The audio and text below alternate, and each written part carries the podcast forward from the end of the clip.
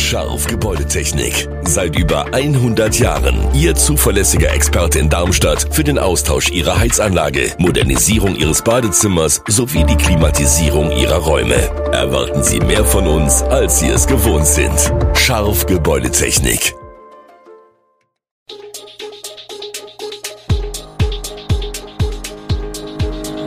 Gude, unser morgendliches News Update. Das Wichtigste aus Südhessen für Sie im Überblick. Guten Morgen aus Darmstadt an diesem 13. Dezember. Einbruch in zwei Buden beim Darmstädter Weihnachtsmarkt, schwierige Lage bei hessischen Tafeln und falscher Wasserverbrauch durch neue Zähler im Gerauer Land. Das und mehr gibt es heute für Sie im Podcast. Kriminelle hatten es auf zwei Verkaufsstände des Darmstädter Weihnachtsmarktes auf dem Friedensplatz abgesehen.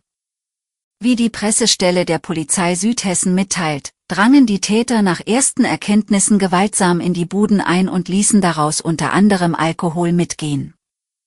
Der Gesamtschaden dürfte sich auf mehrere hundert Euro belaufen. Dadurch, dass die beiden Stände so nah beieinander liegen, könne man von einem Tatzusammenhang ausgehen, sagt Sprecherin Kathi Rosenberger. Die Tatzeit wird zwischen 21.30 Uhr und 23.30 Uhr am Sonntagabend eingegrenzt. Bei dem einen Verkaufsstand handelt es sich um den Suppenschuppen, bei dem zweiten um einen Imbiss der Familie Hamel. Während im Suppenschuppen nichts gestohlen wurde, sondern lediglich Sachbeschädigung zu beklagen ist, wurde bei Hamel Alkohol gestohlen.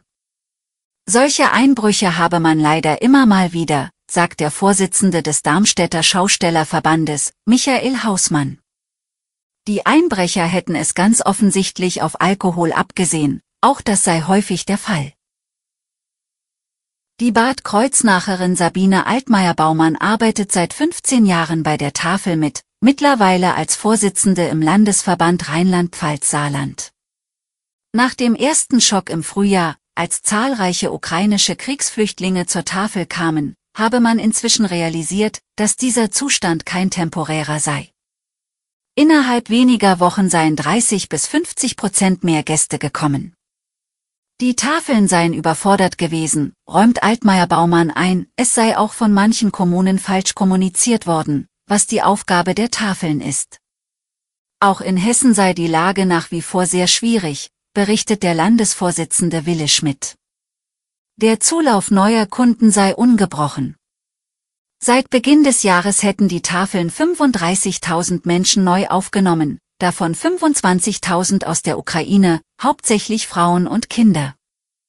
Die Lebensmittelspenden der Supermärkte und Discounter seien seit längerer Zeit rückläufig, teilweise meldeten Tafeln Rückgänge um mehr als 30 Prozent. Dies habe man nur teilweise durch Großspenden kompensieren können. Daher sei die Abgabemengen pro Portion mitunter drastisch reduziert worden. Fast alle hessischen Tafeln führten lange Wartelisten und könnten derzeit keine neuen Kunden aufnehmen. Es gibt Dinge, die kann man sich schwer vorstellen. Im März 2021 hatte das Wasserwerk Gerauer Land damit begonnen, in Büttelborn, Nauheim und Trebur die mechanischen Zähler durch moderne Funkwasserzähler zu ersetzen. Irgendwann fiel den ersten Kunden auf, dass ihr Verbrauch auf einmal deutlich in die Höhe gegangen war, obwohl sich ihr Nutzungsverhalten nicht geändert hatte. Erklärlich war das zunächst nicht. Bis sich das Wasserwerk Gerauer Land auf die Suche nach den Ursachen machte und dabei feststellte, dass Verbräuche zum Teil doppelt erfasst wurden. Betriebsleiter Martin Wurzel hat dafür das Wort Rückwärtsverbrauch geprägt. Den gibt es eigentlich nicht, aber diese Bezeichnung trifft den Kern der Sache. Die neuen Wasserzähler addieren alles Wasser, das zum Kunden fließt, einfach auf. Dass aber Wasser aus der Hausinstallation wieder zurück ins Netz des Wasserwerks fließt, sollte es nach den Regeln der Technik eigentlich nicht geben. Gibt es aber eben doch. Früher war das nicht aufgefallen, weil die alten mechanischen Zähler ungeeicht auch rückwärts gedreht haben. Wenn also 500 Liter zum Kunden und 200 Liter von dort wieder ins Wassernetz geflossen sind, stand am Ende ein Verbrauch von 300 Litern auf der Rechnung, weil der Zähler eben rückwärts drehte. Bei den Funkzählern tauchen dagegen die vollen 500 Liter auf. Wie sicher ist die Rente? Als Bundesarbeitsminister Hubertus Heil, SPD, vor einigen Wochen bei einem Bürgerdialog in Magdeburg nach der Zukunft der Rente gefragt wurde, wollte er sich einen Satz ausdrücklich nicht zu eigen machen. Die Rente ist sicher. Dieses Versprechen habe den damaligen Arbeitsminister Norbert Blüm, CDU, sein Leben lang verfolgt. Dabei hatte Blüm 1986 sogar recht, Dank einschneidender Reformen erwies sich die Rente in den folgenden Jahrzehnten als robust. Wahr ist aber auch, dass das nur so bleiben wird, wenn spätestens in einigen Jahren erneut ein paar Grundsatzentscheidungen getroffen werden.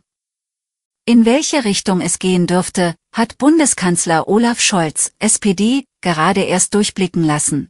Es gilt, den Anteil derer zu steigern, die wirklich bis zum Renteneintrittsalter arbeiten können, sagte er in einem Interview. Scholz verwies dabei auf Prognosen, dass schon bald Millionen Fachkräfte auf dem Arbeitsmarkt fehlen werden. Es geht aber auch um die Stabilität der Rente.